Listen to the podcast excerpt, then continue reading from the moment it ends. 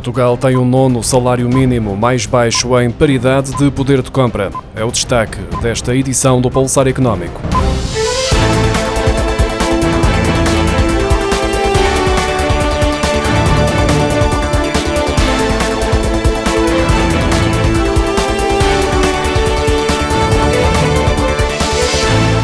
Salário mínimo nacional tem vindo a aumentar nos últimos anos, mas Portugal ainda tem o nono salário mínimo mais baixo em paridade de poder de compra, de acordo com dados da Pordata. A Bulgária está no fundo da tabela e a Alemanha e o Luxemburgo são os países onde o poder de compra do salário mínimo é maior, como indicam os mesmos dados. O salário mínimo em Portugal aumentou para 820 euros este ano, o que significa um acréscimo de 60 euros face ao valor verificado no ano passado.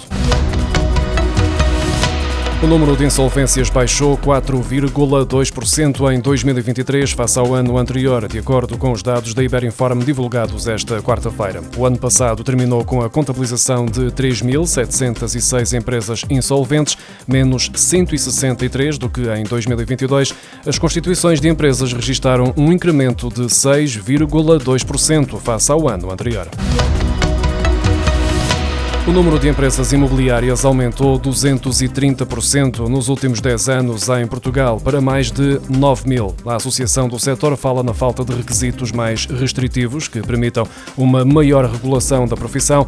No final de 2013, havia 2.908 licenças válidas de empresas de mediação imobiliária este número subiu para 9.164 licenças válidas no final de 2023, das quais 1.783 são novas licenças emitidas durante o ano passado, segundo o Instituto dos Mercados Públicos do Imobiliário e da Construção, que tem a responsabilidade de atribuir e fiscalizar as licenças pedidas e sem as quais as empresas estão impedidas de ter atividade.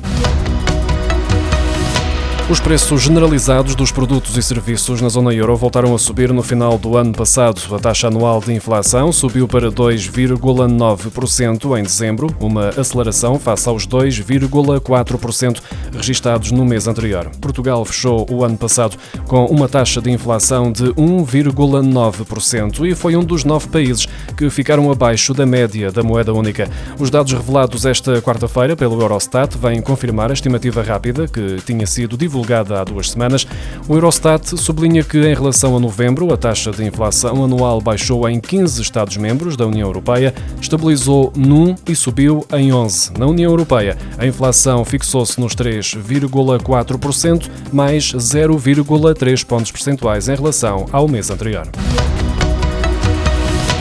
O Ministério da Administração Interna e a Proteção Civil vão receber parte dos lucros dos jogos sociais explorados pela Santa Casa da Misericórdia de Lisboa. De acordo com a portaria publicada esta quarta-feira em Diário da República, a maior fatia será atribuída especificamente à Autoridade Nacional de Emergência e Proteção Civil, com 2,65%. O valor será destinado em especial ao apoio a associações de bombeiros voluntários.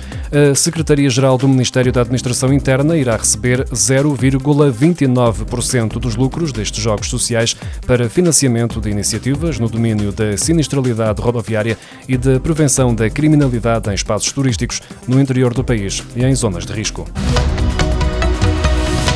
O número de profissionais no Serviço Nacional de Saúde na idade de reforma deverá superar os 5 mil em 2024. De acordo com os dados da Administração Central do Sistema de Saúde, há 1.901 médicos que têm ou vão ter em 2024 66 ou mais anos, ou seja, idade para pedirem a reforma. Este valor não contabiliza, no entanto, outros grupos profissionais, além dos médicos, também nos assistentes operacionais. A previsão de profissionais em idade de reforma é elevada, com 1.150 58 pessoas nesta situação, ao passo que, entre os enfermeiros, existem 699 profissionais que este ano passam a estar em condições para pedir aposentação. Nos assistentes técnicos, o número ascende a 794 profissionais. No total dos vários grupos profissionais a trabalhar no SNS, o número de pessoas com idade para pedir a reforma este ano chega aos 5.097. Em novembro de 2023, o portal do SNS contabilizava quase 150 mil profissionais contratados.